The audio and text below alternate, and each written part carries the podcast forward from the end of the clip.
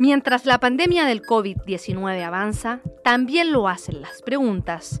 En Duna conversamos con los mejores especialistas para resolverlas. Esto es Coronavirus al Día. ¿Cómo están? Muchas gracias por acompañarnos. Estamos en una nueva entrega del podcast Coronavirus al Día.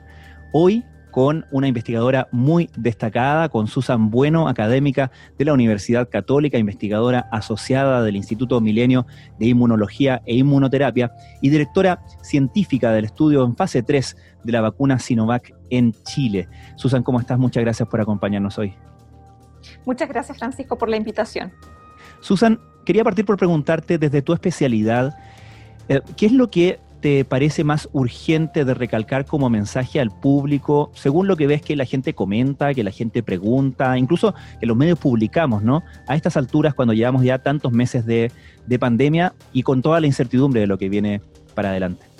Bueno, eso es una pregunta sumamente importante y yo creo que en este tiempo de pandemia hemos tenido muy presente eh, cómo los microorganismos y cómo las enfermedades infecciosas causan enfermedad en la población. Y uno de los aspectos muy importantes que hemos logrado eh, identificar y visualizar es que efectivamente hay medidas que nos permiten reducir la tasa de contagio porque estos microorganismos son especialistas en conocer mejor que nadie el comportamiento del ser humano y por lo tanto explotan este comportamiento para poder transmitirse. Como todo ser vivo, el objetivo final de este, eh, digamos, este virus, aunque todavía hay dudas si se eh, si el virus está eh, considerado como un ser vivo o no, pero es un elemento biológico que justamente eh, se comporta como otros elementos biológicos que su objetivo va a ser aumentar su número y perpetuar su, digamos, su generación. Y básicamente eh, estos virus, eh, sobre todo los virus respiratorios, conocen perfectamente eh, la forma en que se podría, digamos, secreciones o elementos de una persona pueden alcanzar a otra persona y así alcanzar su nuevo blanco. Y yo creo que eh, cuando estamos frente a una pandemia, frente a un microorganismo con el cual eh, nos estamos enfrentando porque no hay inmunidad en la población, es decir, este es un virus nuevo, recordemos, es un virus que no había estado antes en la población humana, y por lo tanto nuestro sistema inmune no lo conocía. Y por lo tanto este virus puede infectar a todas las personas del mundo y así lo ha hecho porque todos éramos susceptibles. Entonces, eh, las principales medidas frente a microorganismos nuevos, frente a los cuales no hay inmunidad en la población y tampoco hay herramientas para inducir inmunidad eh, anticipadamente, como son las vacunas, es muy importante conocer los mecanismos de prevención de la transmisión. Y yo creo que esto, cuando partió la pandemia, se recalcó muy fuertemente, eh, digamos, a toda la comunidad, porque era la única manera que, y es todavía la única manera que tenemos de prevenir el número excesivo de casos eh, a nivel mundial. Sin embargo, se tiende a confundir un poco cuando eh, empiezan a aparecer eh, información y qué es lo que está ocurriendo, que la tasa de positividad o la eh, tasa de infección se ha reducido, empezamos, digamos, a levantar las cuarentenas porque hay menor cantidad de casos, eso no significa que se está superando la enfermedad o que se está eliminando este virus. Básicamente lo que está ocurriendo es que las medidas han permitido que el número de personas que están actualmente contagiadas sea menor, pero eh, si las medidas de prevención se relajan, estos números van a aumentar. Todavía hay mucha población que es susceptible a este virus y por lo tanto considero que es urgente dar, hacer el llamado de que las medidas de prevención del contagio deben seguirse manteniendo tal cual como partimos al inicio de esta pandemia. Eh, claro, que es algo que probablemente todos hemos vivido en, nuestra cotidianidad, mayor relajo ¿no? Eh, en, las conductas como lavarse las manos a cada rato, como desinfectar las cosas, etcétera. Ahora, cuando tú ves las eh, noticias de lo que está pasando actualmente en Europa, ¿en qué te fijas? ¿Cuál es un indicador para ti relevante, importante a la hora de tratar de anticipar qué va a pasar acá en algunos meses más? Justamente lo que está ocurriendo en Europa, uno lo puede anticipar como el futuro de lo que puede pasar en nuestro país. Y eso nos da eh, una ventaja para poder identificar potenciales fuentes o puntos de mejora para evitar que justamente esto lo que se denomina la segunda ola pueda ocurrir con la fuerza que está ocurriendo actualmente en Europa. Y justamente uno de los elementos sumamente importantes es eh, la, em, eh, digamos, el énfasis en la prevención del el contagio. Y eso significa no eh, reducir el número de actividades que previenen que otra persona se pueda eh, contagiar. Y en ese sentido yo creo que uno de los aspectos muy importantes que hemos visto, por ejemplo, también en Estados Unidos y también en Europa, ha sido eh, la reducción del uso de mascarilla, por ejemplo, o el cuestionamiento del uso de mascarilla. Y esto eh, tenemos que considerar que es algo que también nosotros vemos mucho en nuestro país, que el uso de mascarillas se realiza de una manera que no es la apropiada. La mascarilla tiene que estar cubriendo todas la, em, las vías respiratorias, que es boca y nariz. Y lo que vemos eh, y hemos visto también en Europa, en Estados Unidos, además de que mm, hemos visto muchos casos en los que no se, eh, ni siquiera se usa la mascarilla, pero cuando se usa, se usa sin tapar la boca o solamente eh, ni tapar ni la boca ni la nariz, se utiliza por debajo del mentón o se utiliza debajo de la nariz. Y eso significa que no hay protección porque tenemos que pensar que este virus se transmite a través de las gotitas de secreción que se generan a través de la nariz y a través de eh, la boca cuando hablamos o cuando respiramos. Entonces, la mascarilla es un mecanismo que previene o reduce la cantidad de estas gotitas de secreción que contienen a este virus, que él está especializado para poder eh, vivir en estas eh, microgotas y poder transmitirse a otra persona. El uso de mascarilla nos permite reducir la cantidad de eh, partículas que nosotros estamos emitiendo y al mismo tiempo también prevenir que podamos eh, adquirir eh, estas gotitas de secreción de otra mm. persona y por lo tanto esto reduce. Ahora en Europa lo que ocurre es que justamente, o en, el norte, la reducción del uso de mascarilla y justamente lo que vemos, el, la, apertura de bares, por ejemplo, o de restaurantes, esto necesariamente obligan a que el uso de mascarilla se eh, reduzca, porque obviamente cuando comemos, cuando bebemos algo, hay que sacarse la mascarilla, es la única forma. Y por lo tanto, eh, esto eh, se, digamos, se condice con el aumento del número de casos. Y también, en términos de enfatizar, que también es importante el lavado de manos, la limpieza de los elementos que pudiesen estar en contacto con este microorganismo, porque esa es la forma en la cual se va a transmitir. Quería preguntarte a propósito porque eh, como, como, sabrás y como les queremos recordar, además aprovechamos de recordar a nuestros auditores que nos pueden hacer llegar sus preguntas respecto de temas relativos al, coronavirus eh, a través del hashtag em, eh, coronavirus al día en nuestras redes sociales, tanto en Twitter como Instagram, arroba Radio Duna. Y una de las preguntas que, que, nos hacen y que es bastante recurrente tiene que ver justamente con las mascarillas. Primero, yo veo ahí que tienes una mascarilla desechable. Es una K95, ya estamos como expertos en mascarilla, ¿no? Pero esa es la... Exacto. ya.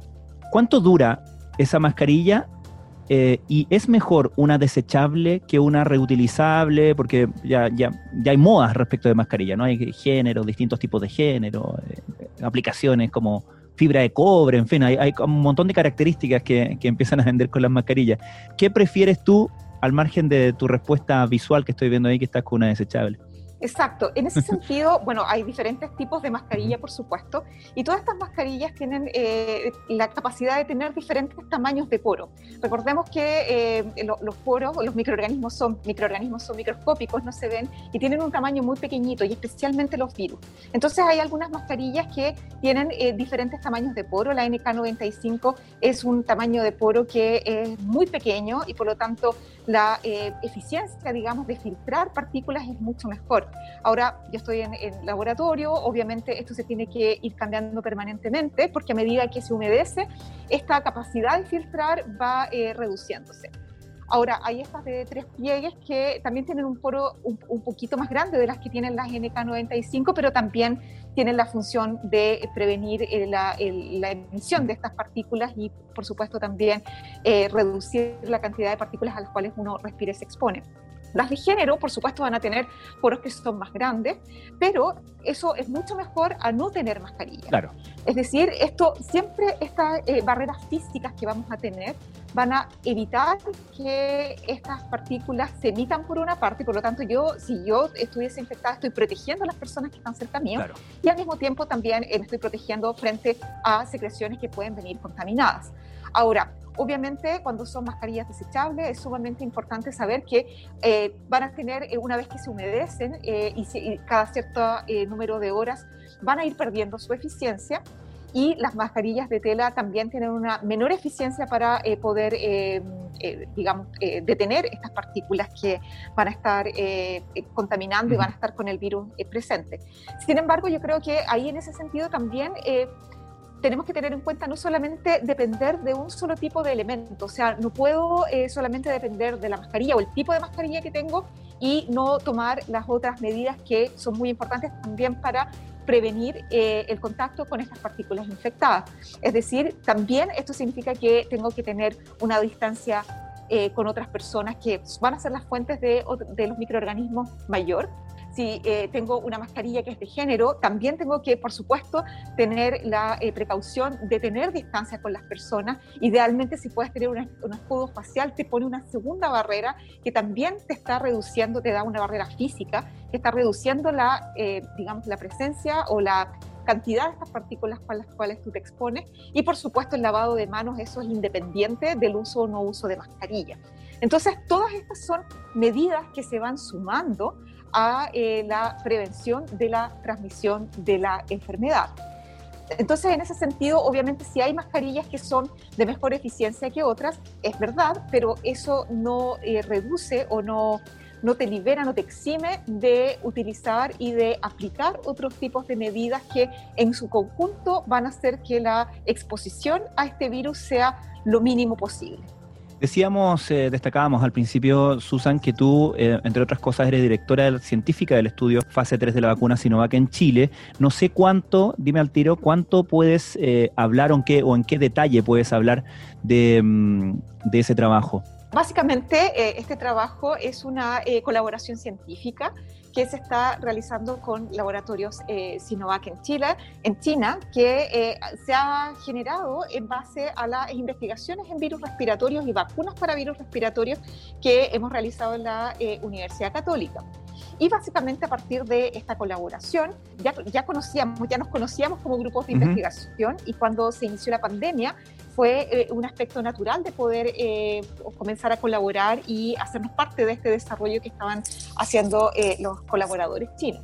Ahora, este estudio lo que pretende es poder evaluar la eficacia de esta vacuna.